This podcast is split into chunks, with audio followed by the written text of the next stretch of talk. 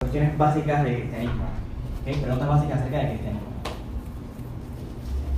Y yo creo que tengo que recalcar que el tema de la semana pasada era un reto a otro nivel. Así que respeto mucho a Willy por el reto que asumió con este tema de la. De, de- ¿Se acuerdan? Ah, ya se lo soplaron. De la Biblia. El tema de la Biblia. La relación entre la iglesia y el Estado.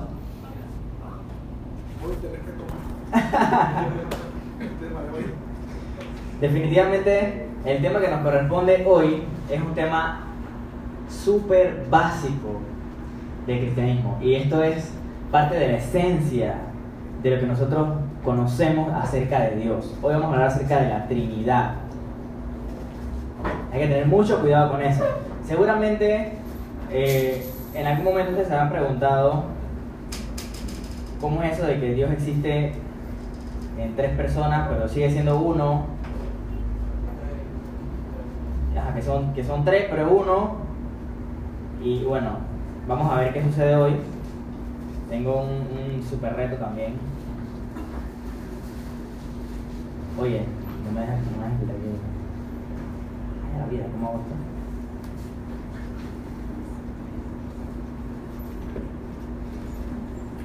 Bueno, ustedes me disculparán, tengo notas por todos lados. Porque no, no, lo, no lo homologué. Así que tengo por todos lados pedazos escritos. Eh, si me pasó en esta ocasión. Eh, Dios, gracias porque, por los que están aquí hoy, por la oportunidad que me das de hablar aquí delante, en verdad es un privilegio. Creo que no, no hay nada que pueda hacer para, para merecer estar aquí adelante. Ayúdame a corresponder también eh, de acuerdo a tu manera de pensar, a decir las cosas que vienen de tu palabra, que salgamos aquí edificados con este mensaje y que seas tú hablando a cada uno de nosotros. Por, por favor, te lo pido en el nombre del Señor Jesús. Amén. Ok, perfecto. Después de esta sesión, que, que no es una sesión extensiva respecto a la Trinidad, son muy pocos los pasajes que vamos a tener tiempo para, para observar.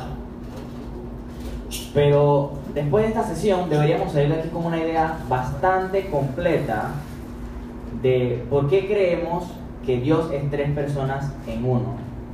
Y, y ya que estamos en un ambiente, digamos, un poco hermético eh, en, en la comunidad de nuestra iglesia, cuando nos topamos con gente afuera, cuando compartimos el mensaje de Jesús, nos vamos a topar con toda clase de personas afuera que tienen diferentes ideas acerca de quién es Dios, lo que hace, su carácter, y tenemos que estar preparados conociendo quién es Dios. Recuerden que en algunas otras ocasiones hemos hablado de que no es tan importante conocer la mentira como conocer la verdad para poder identificar la mentira. Y para nosotros poder relacionarnos con Dios de la forma correcta, necesitamos conocerlo como Él realmente es. Si no lo conocemos como Él realmente es, es un ídolo lo que tenemos, ¿cierto? Así que por eso es tan importante eh, este tema, ¿no? Que tenemos que, que- prestarle sumo cuidado a qué pensamos acerca de Dios. Hace un par de semanas iba de camino a, a- a acompañar a Paola a su casa en un Uber y el, el tipo que, que- que me tocó, como, como Uber estaba súper callado durante todo el trayecto, creo que había alguien más ahí en ese Uber. ¿Alguien más? No. Aparte del chofer, Paola y yo, creo que había alguien más. El Espíritu Santo. Definitivamente. Entonces estamos hablando de diferentes temas, no sé qué, y bueno, ella estaba atrás y estaba adelante, así que el conductor está escuchando toda la conversación. La cosa es que llegamos a un punto cerca de su casa en el que el conductor dice, una pregunta, pero así como una voz bien profunda, así como de meditación. tengo una pregunta. Para ustedes, ¿quién debe dirigir la iglesia? Yo me quedé pensando, bueno, ¿qué, qué será lo que quiere llegar con, con la pregunta? Y mientras yo pensaba, Paola me ganó y comenzó a, a explicarle. La cosa es que al final Paola lo invitó a la iglesia y todo lo demás. a la iglesia de ella, ¿ok? Ella dice, si quieres tú, dile a tu iglesia. Y yo dije, no, no, tranquila, ya te lo invitaste a una iglesia. Vamos a dejarlo hasta ahí. Y cuando Paola se baja, eh, estoy resumiendo totalmente la conversación. Pero la cosa es que cuando Paola se baja, el chico comienza a preguntarme cosas a mí. Mira, una pregunta. ¿En nombre de quién tú te bautizaste? Y yo estaba como que, ok, ¿qué, qué, qué debo responder? Suena, suena como profundo, pero no sé si el man tiene una creencia así como que, como los mormones que, que te bautizan en nombre de otras personas, etcétera, etcétera. Y yo estaba como que, ok, ¿cómo le explico? Y luego él siguió hablando. O sea, tú no la habías respondido. No, yo no le respondí, él me seguía hablando. Mira, si tú te bautizaste nombre del Padre, del Hijo y del Espíritu Santo, tú no conoces al verdadero Dios. Ahí yo dije, ahí está, ya, ya hay algo. Ya hay algo que me di cuenta que algo sonaba raro en, medio de sus conversaciones. ¿Qué sucede? Que esta persona creía que solo hay un Dios, y todos creemos eso, ¿cierto? Los que estamos aquí creemos que hay un solo Dios. Pero esta persona creía, o cree, mejor dicho, debe creer todavía, espero que todavía crea, no es que haya creído, que se haya muerto. Esta persona cree que el Dios del Antiguo Testamento, Jehová, a quien nosotros conocemos como el Padre, principalmente, el Hijo y el Espíritu Santo son la misma persona que se revela en diferentes, eh, como con diferentes máscaras. Digamos que en el Antiguo Testamento Él se reveló como Jehová. En el Nuevo Testamento se revela como Jesús y en nuestros tiempos se revela como el Espíritu Santo. Entonces, lo curioso de esto es que no, él no considera que el Espíritu Santo sea una persona dentro de la Trinidad y considera que el Padre el Hijo y el Espíritu Santo son lo mismo, son una sola persona. ¿Ok? Y, y ustedes tienen idea de si eso tiene algún impacto real en, su, en sus creencias en Dios. Ok, hoy lo vamos a descubrir. Hoy lo vamos a descubrir.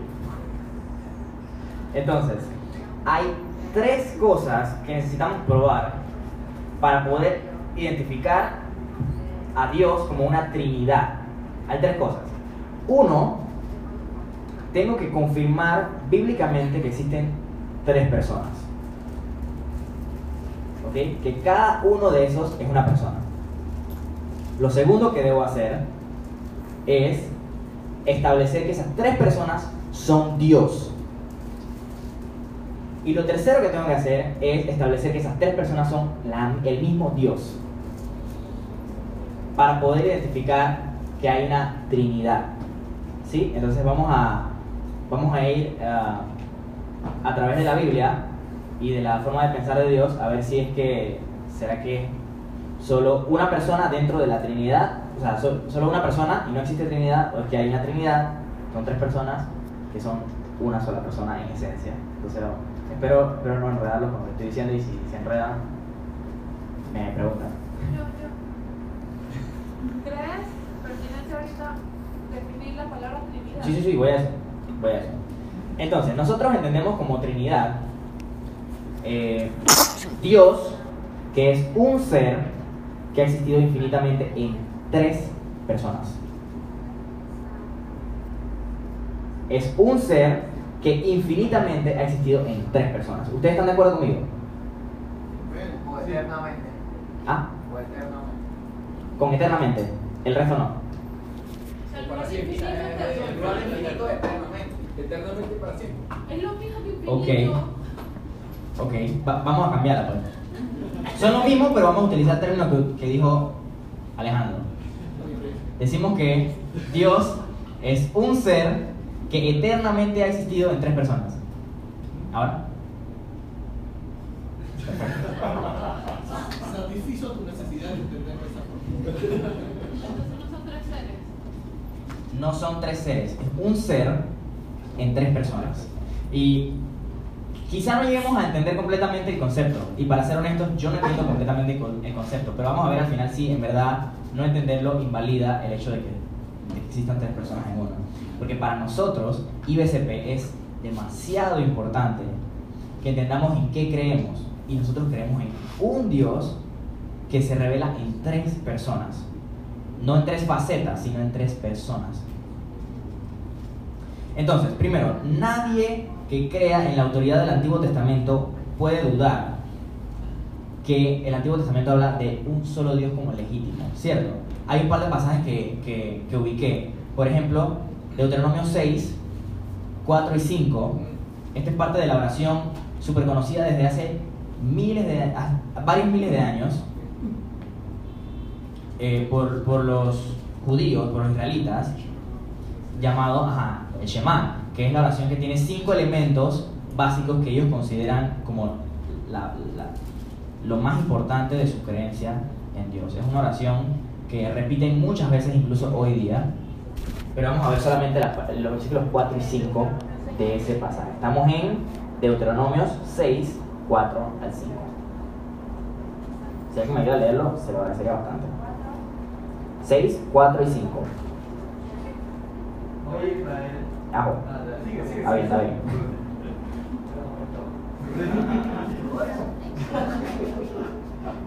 Oye Israel, Jehová nuestro Dios, Jehová tu promesa. Llamarás a Jehová tu Dios de todo tu corazón, y de todo tu alma, y de todo tu alma. Perfecto. Entonces, la primera declaración que hacen es, oye Israel, Jehová nuestro Dios, Jehová uno, uno solo es. Agárrenme este trompo, Isaías 42, 8.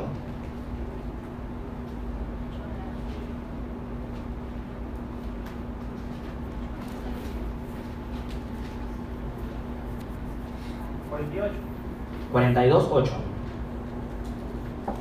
Yo Jehová, este es mi nombre, y a otro no daré mi gloria, ni mi alabanza a esculturas. Perfecto. Este, este es un verso que claramente habla del celo de Dios hacia su persona y que Él no quiere que le rendamos culto a ningún otro Dios. Si ustedes notan, a través de los profetas del Antiguo Testamento se ve el celo de Dios en que las personas no adoraran a Dios a través de imágenes. O sea, eh, un, un pedazo de, de- algo que le, que le ponen forma, que represente a Dios. Porque Él va cambiando la forma de pensar acerca de Dios. Y un elemento que cambia en nuestra forma de pensar acerca de Dios hace que no sea el Dios verdadero. Y para él era demasiado importante que la adoración sea dirigida directamente a Él y que se observaran las leyes como el medio de revelación de, de lo que Dios es. Porque cuando Dios dice, no matarás, Él está expresando algo que Él es al decir no matarás. Él está expresando que Él valora la vida. Y, y a través de la Biblia, obviamente si vemos el aspecto, el- en el amplio espectro, Él es la vida. Y lo vamos a ver más adelante. Bueno, dice que Jesús es la vida. ¿Cómo así Jesús es Dios? Entonces Él valora la vida. Y por ende Él dice, no matarás. Eso revela parte de su carácter. Y para Él es demasiado importante que nosotros no tengamos ídolos, no tengamos otros dioses por encima de Él. Y una idea errónea de Dios se convierte en un ídolo para nosotros. Este Dios que en el Antiguo Testamento es celoso y que hay demasiadas pruebas del Antiguo Testamento que demuestran que Él no va a permitir que nadie más se equipare o se compare a Él, se revela a través de Jesús en el Nuevo Testamento completamente. Vamos a ir a Juan. Y vamos a pasar un, un tiempo en Juan, porque este libro enfatiza mucho que Jesús es Dios. Esta persona enfatiza demasiado que Jesús es Dios. Y eso es importante. Las corrientes de creencia que existían en el tiempo cuando se escribe esta, este, este pequeño tratado, Juan, Juan luchó toda su vida con personas que creían eh, que Jesús era algo que vamos a ver más adelante, que, no era Dios. Entonces, él enfatiza mucho el hecho de que Jesús es Dios. Y dice así, en el principio era el verbo, y el verbo era con Dios, y el verbo era Dios. Hay personas que dicen que cuando se refiere a verbo, no está hablando directamente de, de, de una persona. Eh, Podríamos traducir verbo como palabra. Entonces, si traduce como palabra, dice en el principio era la palabra. Y algunos piensan, consideran que con eso se está refiriendo es que existía una promesa, algo que Dios iba a hacer, un- una cosa en vez de una persona. Pero a través del texto vemos que ese verbo en el versículo 14 dice que se hizo carne y habitó entre nosotros. Esa palabra que existía desde hace tiempo, desde siempre, que el principio estaba con Dios y por el cual fueron creadas todas las cosas, vino al mundo. Entonces, vamos a observar a Jesús en este momento y vamos a expandir un poco varias de las cosas que ya sabemos, pero que vamos a enfatizarlas para, para ver si Dios existe en tres personas siempre, siendo uno mismo. ¿Recuerdan esas, esas ocasiones en las que Jesús decía, yo soy el pan de vida, yo soy la puerta de las ovejas, yo soy el camino, la verdad y la vida, yo soy la luz del mundo? Muchas personas prestan mucha atención al, al concepto de yo soy. ¿Ok? Y eso está bien. Pero al irnos al concepto del yo soy, podemos perder de vista el contexto de dónde Jesús dice yo soy. Perdemos como cualidades de carácter de Jesús donde Él se está igualando a Dios. Y nos quedamos nada más con la parte del yo soy. Porque obviamente en el Antiguo Testamento, ustedes recuerdan en, en Éxodo, cómo eh, Dios se mostró a quién? Moisés. Y le dice, yo soy, te está enviando. Dile, dile al pueblo de Israel que yo soy te mandó. No, no, no da una descripción de quién es yo soy. Que yo soy amable, yo soy... No. Él dice, yo soy. Yo soy, me envió. ¿Ustedes se imaginan eso? Este Moisés llegando al pueblo y decir, bueno, yo soy me envió. El que es, me envió. El que es que, el que es, él me envió. Perfecto. Jesús en varias ocasiones utiliza la misma frase y vamos a notar un par de cositas. Primero, vamos a, vamos a ver las pruebas de la deidad de Jesús, que son demasiadas, pero vamos a ver un par. Vamos a ver algunas de las cosas que él dijo. Vamos a ver algunas de las reacciones que causó las cosas que él dijo. Y vamos a ver qué dicen otros escritores del Nuevo Testamento acerca de Jesús. Esas tres cosas son testimonio de que Jesús, al, al menos, mínimo, Jesús se creía Dios. Mínimo. Miren, si ustedes van por las calles y alguien les dice que Jesús no estaba diciendo que era Dios, esa persona no ha leído la Biblia. Porque hay demasiadas pruebas de que Jesús decía que Él era Dios. No se puede negar. La reacción de las personas que estaban a su alrededor también demostraba que ellos creían que Jesús estaba diciendo que Él era Dios. Y tercero, los discípulos de Jesús que salieron cuando ya Él no estaba físicamente con ellos, diciendo que Jesús era Dios. Tres pruebas. Ni siquiera me voy a ir a la primera de Juan.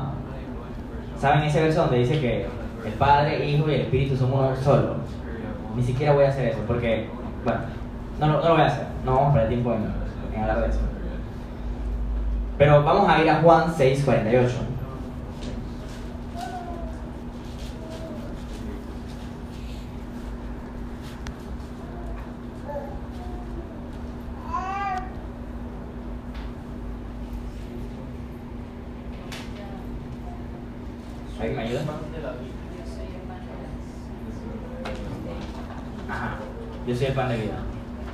¿Qué, más dice en el contexto?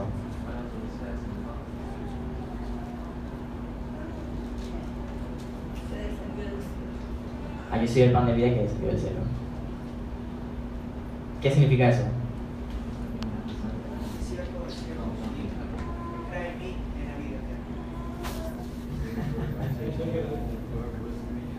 Ok, listo. Gracias. Vamos a ver otro. Juan 17.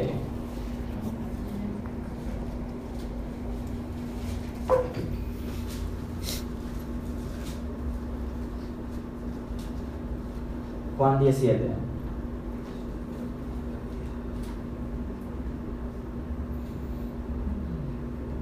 ¿Alguien lo puede leer?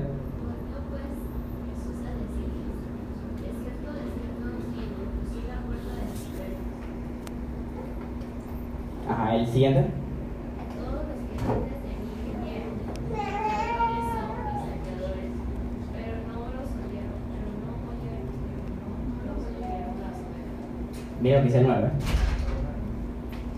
La puerta, el que por mí entrare será salvo, y entrará y saldrá y hallará pastos. El ladrón no viene sino para hurtar y matar y destruir. Yo he venido para que tengan vida y para que la tengan en abundancia. La forma de expresarse de Jesús indica, y las cosas que, las referencias que él utilizaba, indicaban que él se estaba haciendo a sí mismo Dios. ¿Se acuerdan la ocasión en la que Felipe le dice, muéstranos al Padre y nos basta? Mira, mira, nada más queremos que se asome así en las nubes, saque la mano y salude. Ya, suficiente.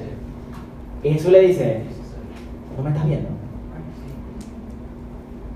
El que me ha visto a mí, ha visto al Padre. Ustedes se imaginan que yo parado aquí delante les diga a ustedes, y ustedes me digan, oye, yo en verdad, ¿cómo puedo conocer a Jesús? ¿Cómo puedo conocer a Dios? Y yo les diga, mírame.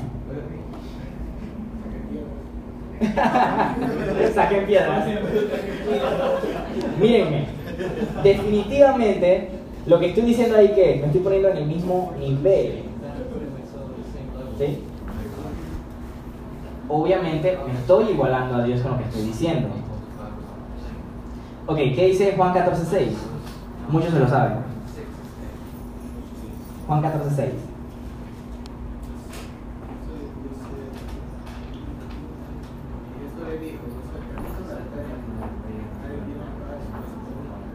Perfecto. Ustedes saben que hay alguna iglesia donde se come en la última parte, ¿no? Que dice que yo el camino, la verdad y la vida.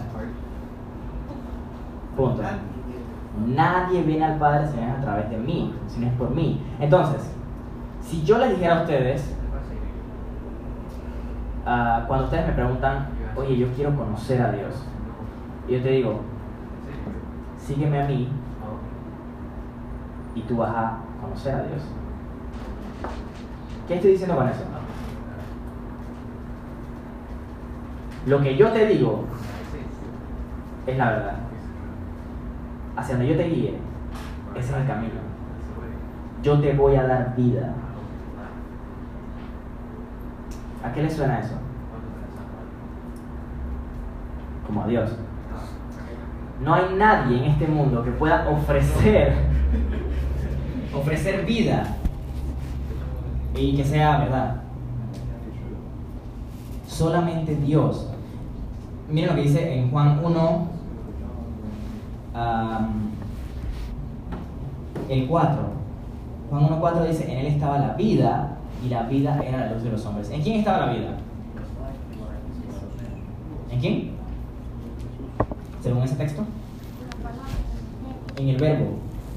En el verbo estaba la vida. Y la vida era la luz de los hombres. Él da vida.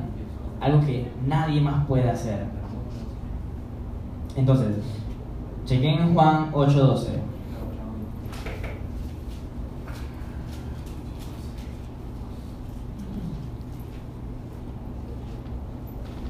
Otra vez Jesús les habló diciendo, yo soy la luz del mundo, el que me sigue no andará en tinieblas, sino que tendrá la luz de la vida. Correcto. el que me sigue no andará en tinieblas, sino que tendrá la luz de la vida. Eso es una referencia total al- a la introducción que hace Juan a, su evangelio cuando dice que él era la luz del mundo, la luz de los hombres. Entonces, muchas de las cosas que Jesús estaba diciendo, y ahora se va a peor, peor en el sentido de que se va a expresar mucho más que es Dios, es en la reacción de las personas a su alrededor cuando Él decía que Él era Dios. Observen cómo buscaban para apedrearle. Juan 10,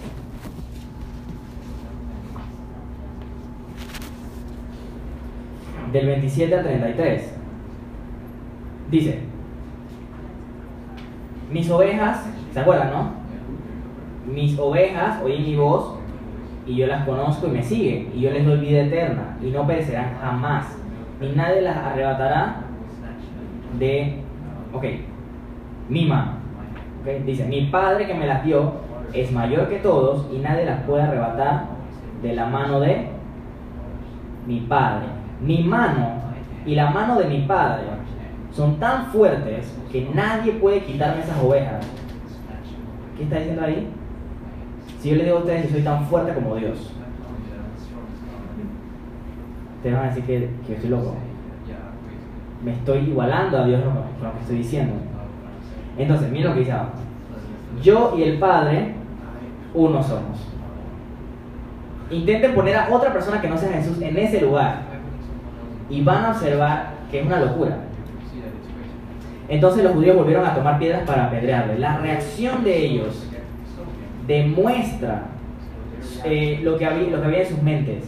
Ellos estaban convencidos de que Jesús se estaba a sí mismo llamando Dios con lo que estaba diciendo. Entonces Jesús le responde en el 32, muchas buenas obras os he mostrado de mi Padre, ¿por cuál de ellas me apedreáis? Ok, más claro que esto no puede estar, ¿ok? Le respondieron los judíos diciendo, por buena obra no te apedreamos, sino por la blasfemia, porque tú siendo hombre te haces Dios. ¿Ok? Ellos estaban convencidos de que Jesús se creía Dios. Jesús estaba convencido de que Él era Dios. Y lo demostró. Miren en Juan 8, 56 al 59.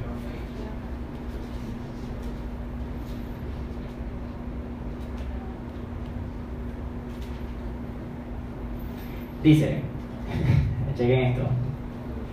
Abraham, vuestro padre, se gozó de que había de ver mi día, y lo vio y se gozó. Ahora Jesús está hablando como si él hubiera existido a los tiempos de Abraham. ¿Cuánto tiempo hacia atrás? Más de mil años atrás. Mil quinientos años atrás. Más atrás. Qué locura. Entonces, le dijeron a los judíos, estoy en el 57, aún no tienes 50 años y has visto a Abraham. Jesús le dijo, de cierto, de cierto os digo, antes que Abraham fuese, yo soy. Ahora, no le presten mucha atención al yo soy, porque seguramente escucharán en muchas ocasiones que se dice, bueno, eh, ese es el nombre de Dios, ¿no? Yo soy. Pero ciertamente la frase que se utiliza aquí para decir yo soy se utiliza en muchos otros pasajes de la Biblia. Antiguo y Nuevo Testamento. El, el Antiguo Testamento fue traducido al griego en, en una ocasión, a eso se le llama la Septuaginta, porque eran 70 hombres, etcétera, etcétera, que se reunieron para hacer una traducción de, de, de hebreo al griego porque habían cambiado el idioma conocido internacionalmente, digamos así. Entonces, la traducción esa al griego de, de yo soy en muchas ocasiones es la misma que la que dice aquí, ¿no? Donde Jesús dice yo soy. Pero también hay otras ocasiones donde se traduce como yo soy. No solamente de Jesús, sino de otras personas que obviamente dicen yo soy. ¿Me explico? Entonces, eh, no le presten tanta atención al hecho de que diga yo soy como al hecho de, de lo que él está queriendo decir cuando dice yo soy. Dice, antes de que Abraham fuese, yo soy. Ahí está, está como resaltando su preexistencia. No tanto el yo soy, sino que existía antes que Abraham. Y obviamente, si Anita me dice que ella estuvo cuando, cuando, cuando estaban construyendo el canal, ¿qué dirían ustedes?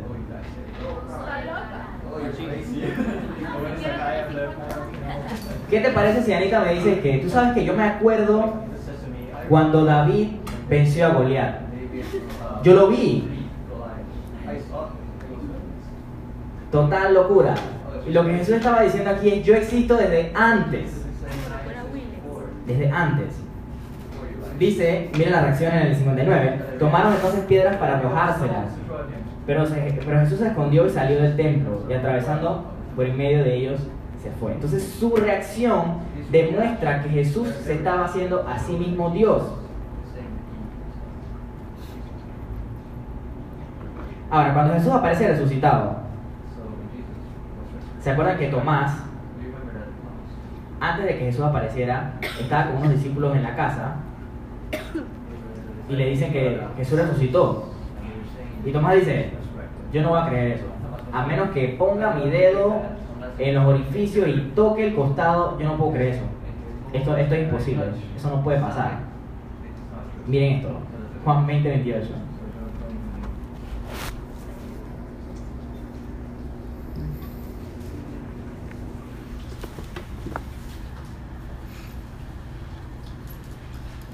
Desde el 26, vamos a leerlo. Dice, ocho días después estaban otra vez sus discípulos dentro y con ellos Tomás. Llegó Jesús, estando las puertas cerradas, y se puso en medio y les dijo, paz a vosotros. Luego dijo a Tomás, pon aquí tu dedo y mira mis manos y acerca tu mano y métela en mi costado y no seas incrédulo, sino creyente. Entonces Tomás respondió y le dijo, Señor mío y Dios mío. Ahora, para nosotros hoy día eso es normal. Llamar a Jesús Señor es lo más común del mundo. Incluso personas que no conocen a Jesús llaman a Jesús como Señor, como Dios. Pero para esta gente, ¿se acuerdan lo que Dios le dijo en, en, en, Isaías?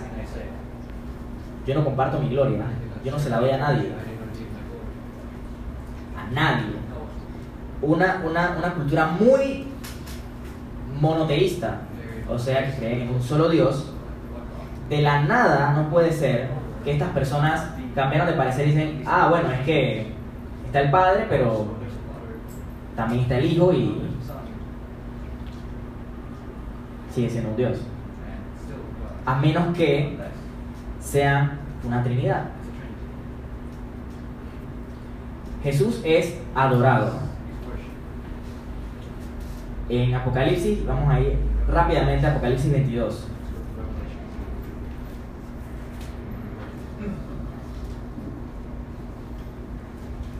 En Apocalipsis 22, 8 al 9, eh, Juan, después de haber recibido la revelación de Dios de todas las cosas que, que sucederían, ¿no?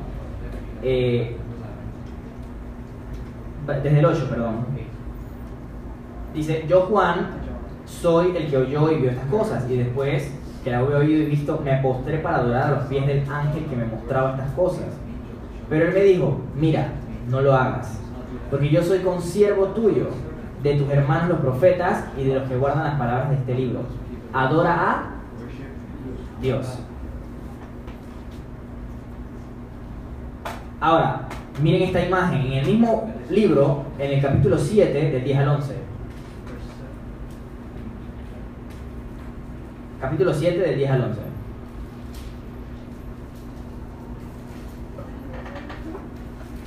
Apocalipsis 7, 10 al 11.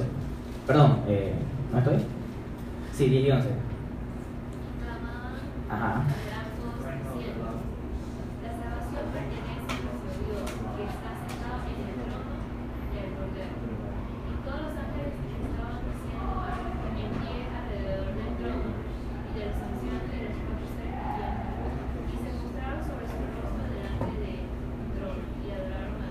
Perfecto, hasta ahí.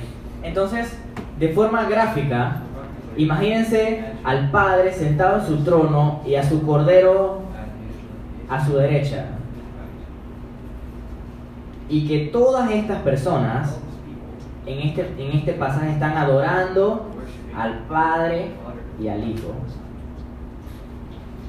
Están adorando a Dios. Entonces, Jesús es adorado y Él no niega la adoración. Van a, ver, van a encontrar en Antiguo Testamento, tanto en Antiguo Testamento como en Nuevo Testamento, en varias ocasiones como personas intentan adorar al ser que se les aparece, no siendo este Dios, les dice, detente, a mí no, solo a Dios debes adorar. Sin embargo, estos judíos que creían en un solo Dios van a decir este tipo de cosas. Tercero, los escritos de el resto de la gente de- que escribió el Nuevo Testamento. Vamos a irnos rápidamente. Tito 2.13.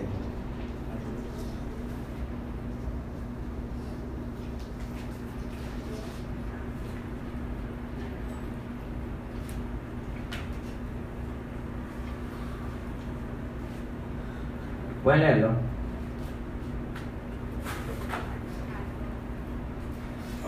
Esperanza bienaventurada y la manifestación gloriosa de nuestro gran Dios y Salvador Jesucristo. Perfecto.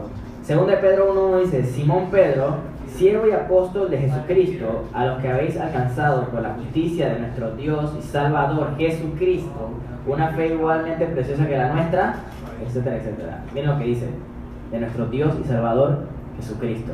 Entonces, estas personas estaban convencidas de que Jesús era Dios.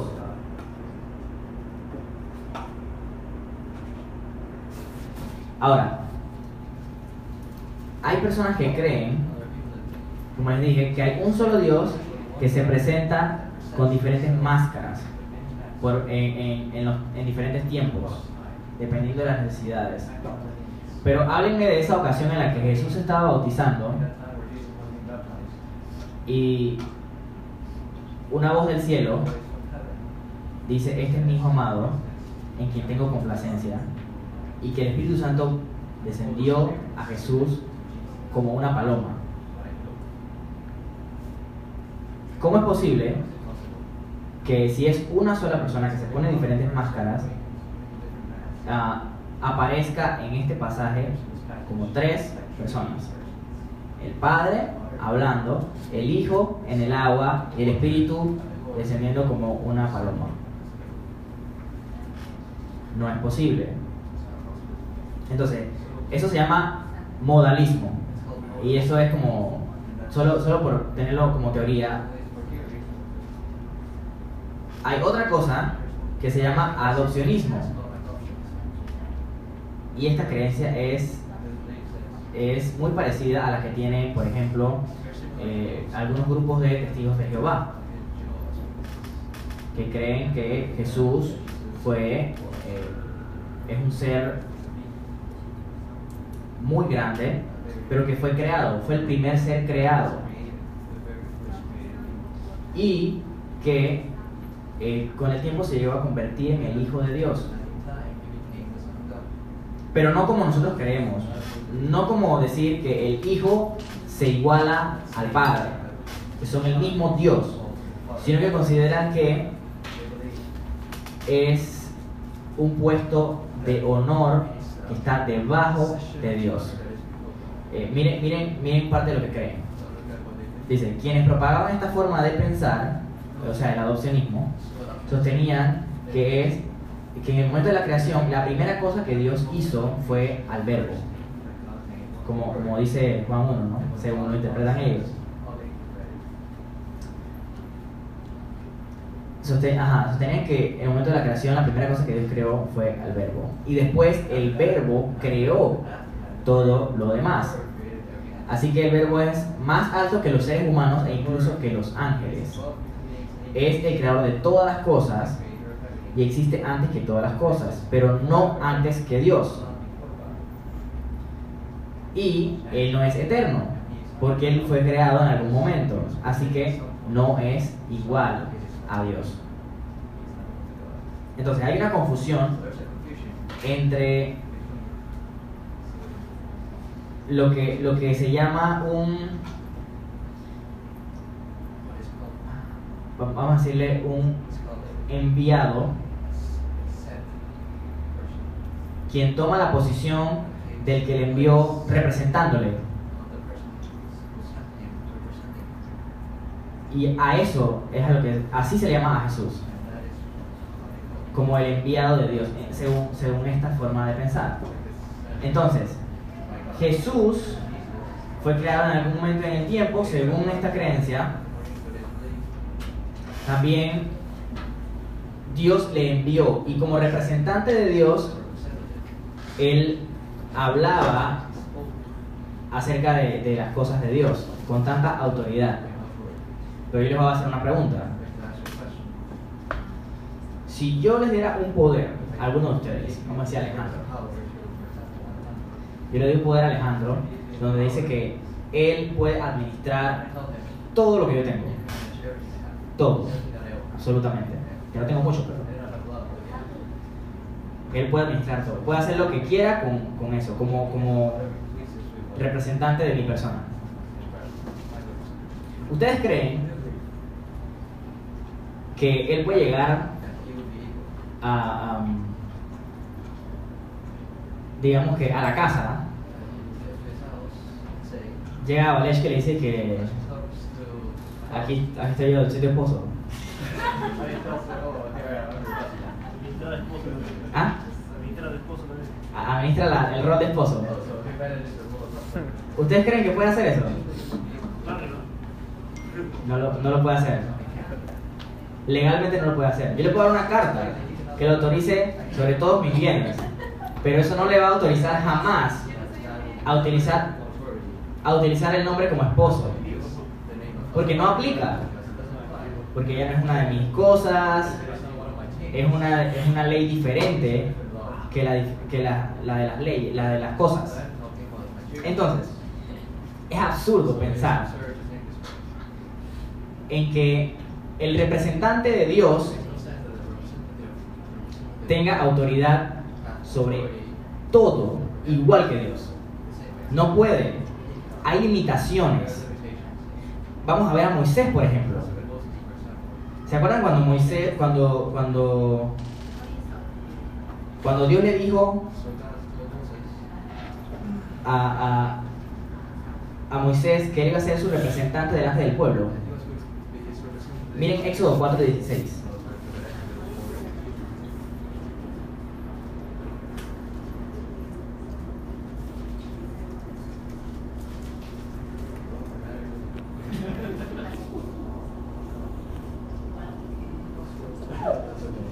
Ahí lo puede ver. Y él hablará por ti al pueblo. Él te será a ti en lugar de boca, y tú serás para en él lugar de Dios. Perfecto. Entonces, Dios le está diciendo a Moisés que iba a utilizar a Aarón, ¿no? Como, como Aarón iba a ser como el secretario del secretario. ¿Sí? Moisés era como el secretario de Dios, pero Aarón era el secretario de Moisés. Así que era el secretario del secretario. Y le dice, él hablará por ti al pueblo, él te será a ti en lugar de boca, o sea, Aarón te va a hacer a ti, va, va, va a ser como tu boca, y tú vas a ser para él como Dios. Lo que Dios le estaba diciendo aquí no era que Moisés era igual a Dios. Definitivamente no lo podía hacer. Estaba actuando en representación de él. Entonces hay ciertos parámetros que, ciertas reglas que no se pueden romper del ente que es enviado versus Dios, versus quien envía. Y el Padre envía al Hijo, pero vemos que la autoridad del Hijo no es como la autoridad de cualquier enviado, sino que su autoridad es la misma que el Padre. Entonces, si tiene una cola larga, un hocico, dientes afilados, aulla, ey, buena esa. aulla, tiene pelo, anda en cuatro patas, ¿a qué le suena?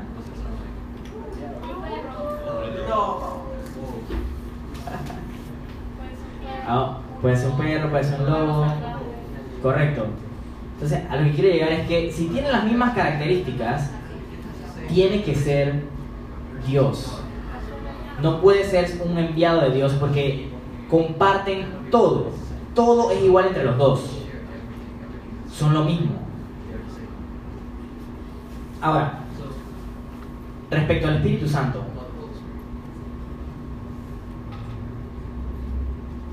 ¿Has notado que en el Nuevo Testamento en todas las ocasiones se habla del Espíritu Santo como un Él y no como un eso?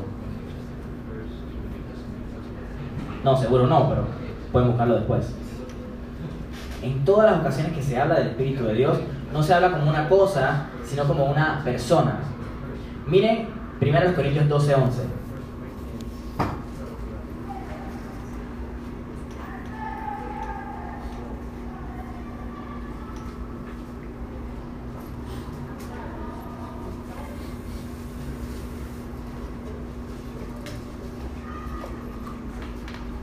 Si alguien me ayuda a leerlo. Pero todas estas cosas las hace uno, el mismo espíritu, que mantenga cada una en particular que tenga el tiempo. Ok, ahí ¿cierto? ¿Quién los reparte? ¿Quién? El espíritu. Ok, una cosa, algo inanimado, no puede, no tiene capacidad para decidir, ¿cierto? Efesios 4:30 dice, y no contristéis al Espíritu Santo de Dios, con el, con el cual fuisteis sellados para el día de la redención. O sea, no lo entristezcas. ¿Ustedes creen que una cosa se puede entristecer? No pueden. Hechos 5.3. ¿Ah?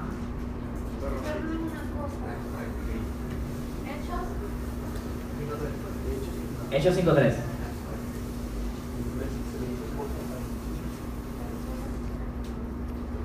Y dijo Pedro, Ananías, ¿por qué llenó Satanás tu corazón para que mintieses al Espíritu Santo y sustrajeses del precio de la heredad? Entonces, ¿se acuerdan de esta, de esta escena, no? Donde Ananías y Zafira quieren hacerse los pretty y le dicen que. Y le dicen, bueno, vendimos esto y todo lo ponemos aquí delante de- del Señor. Y mintieron porque querían, obviamente querían la fama, querían, querían ser reconocidos como personas piadosas. Pudieron haberlo sido siendo honestos. Pero el punto de este versículo es que Pedro le dice al esposo, le dice que estaba mintiendo al Espíritu Santo. Entonces no tiene sentido que llamemos al Espíritu Santo como una cosa o como el poder de Dios cuando es una persona, de acuerdo a estas características. Las tres, tres de las muchas veces que se, que se menciona, la comparación que hacen entre eh, el Espíritu Santo con una persona. Primero, tiene voluntad. Segundo, se entristece. Tercero, se le miente. Se le puede mentir. O se le puede intentar mentir. Entonces, son tres personas. ¿Ustedes están de acuerdo conmigo en eso? Que son tres personas. En el versículo 4 ahí se puede hablar de, o sea, en el 3 dice que mintieron al Espíritu Santo y después dice en el 4 no le han mentido a hombres sino a Dios. Para, lo Correcto, correcto. ¿Por qué pusiste esto en tu corazón? No has mentido a los hombres, sino a Dios. Correcto. Entonces lo iguala. La pregunta aquí entonces es, si Dios dice que Él es uno, pero vemos que lo que aquí nosotros conocemos en nuestro tiempo como el Padre, dijo, soy uno, solo me vas a adorar a mí, y ves que se adora a Jesús, y la Biblia enseña que Jesús es Dios, y se adora al Espíritu, y se habla de que el Espíritu de Dios es Dios, es una persona, solo hay una cosa que hacer. Hay que reconciliar el hecho de que Dios sea uno solo y que sea tres personas a la vez. Mi pregunta es, el hecho de que yo no pueda entenderlo hace que sea menos cierto. Ah, el escritor de Romanos expresa en Romanos 11:33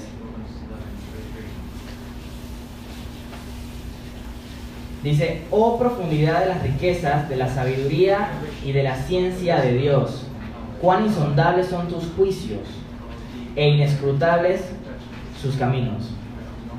Porque ¿quién entendió la mente del Señor? ¿O quién fue su consejero? ¿O quién le dio a él primero para que le fuese recompensado? Entonces, hay cosas que tenemos que reconocer que a pesar de que no podemos entender completamente, está bien. Porque hay cosas que sencillamente nuestra mente no va a captar.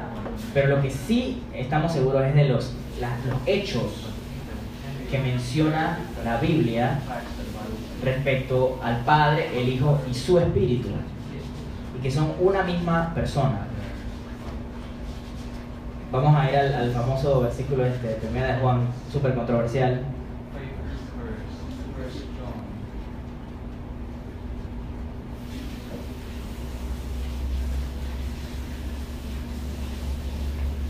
Primera de Juan 5.7.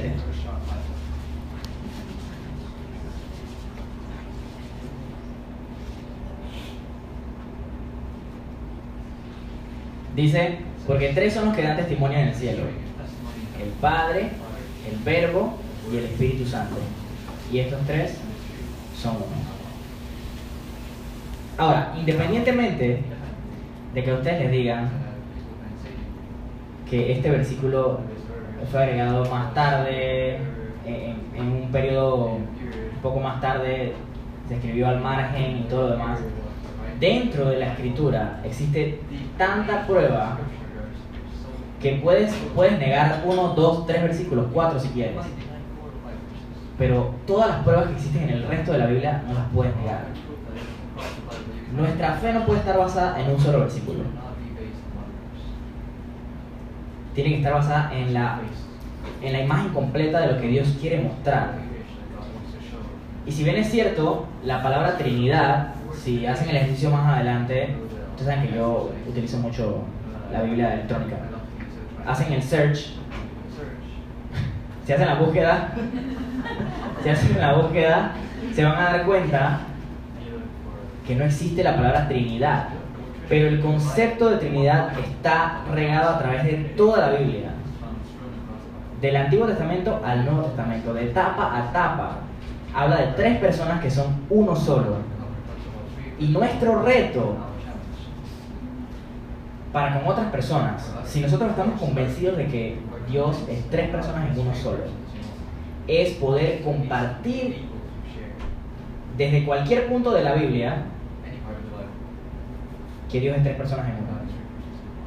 Aun si alguien quisiera descalificar un verso, les he mostrado de veras, de veras, esto no es nada comparado a lo que realmente encontré. Pero no nos da tiempo para poder hablar de todas estas cosas. Si nosotros nos preparamos suficientemente bien, podemos compartir a otros acerca de lo que nosotros creemos de nuestro Dios, es tres personas en uno solo, desde cualquier punto de la Biblia. ¿Por qué es importante, para finalizar, qué, qué importancia tiene que yo sepa que Dios es tres personas en uno? Sucede que si yo no, si yo no asumo que Dios es tres personas en uno, en el resto de las escrituras van a haber muchas cosas que no tienen, que no tienen coherencia, no tienen sentido. en el Nuevo Testamento y en el Antiguo Testamento. Si considero que Jesús no era Dios, van a haber tantas cosas que no me van a hacer sentido en la Biblia que voy a necesitar buscar cómo entenderlas. Dejo de creer en el Dios verdadero, que es tres personas en uno, que en nuestra vida ha decidido mostrarse en estas tres personas con diferentes, de diferentes formas. Si ven, el Padre, el Hijo y el Espíritu Santo en nuestra vida hacen un trabajo diferente, cada persona de la Trinidad. ¿Quién vive dentro de nosotros? El Espíritu de Dios. La Biblia nos enseña que Jesús iba a dejar este mundo después de haber completado su misión y que iba a venir el Consolador y que iba a estar con nosotros para siempre. Y el Padre envió a su Hijo a morir por nosotros. Ha estado pendiente de todas las cosas que, que tienen que ver con esta tierra, pero no solamente Él, el Hijo y el Espíritu también. Al final, ¿en nombre de quién nos bautizamos? Según Mateo 28, dice que, que vayamos y hagamos discípulos, bautizándolos en el nombre del Padre, del Hijo y del Espíritu Santo. Y enseñando a que guardemos todas las cosas que Jesús nos había enseñado hasta que Él vuelva. Entonces, Dios es tres personas en uno. Y para poder conocer a Dios mejor tenemos que saber quién es Dios y cómo trabaja en nuestra vida. Entonces vamos a orar.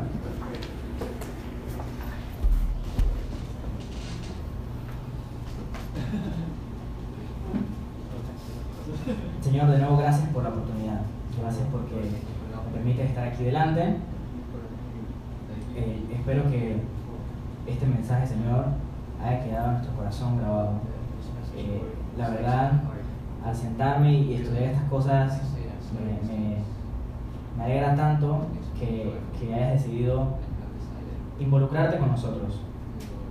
Porque en primer lugar me demuestra que no me necesitabas, que tú no dependes de mí. Pero aún así decidiste crearme y decides darme voluntad para escoger entre amarte a ti o no amarte. Gracias por eso. Quiero pedirte que nos ayudes a reforzar esta verdad en nuestra vida, la importancia que tiene conocer quién eres tú realmente. Y si no te conozco como tú eres, como la Biblia realmente te revela, entonces estoy creyendo en algo totalmente diferente.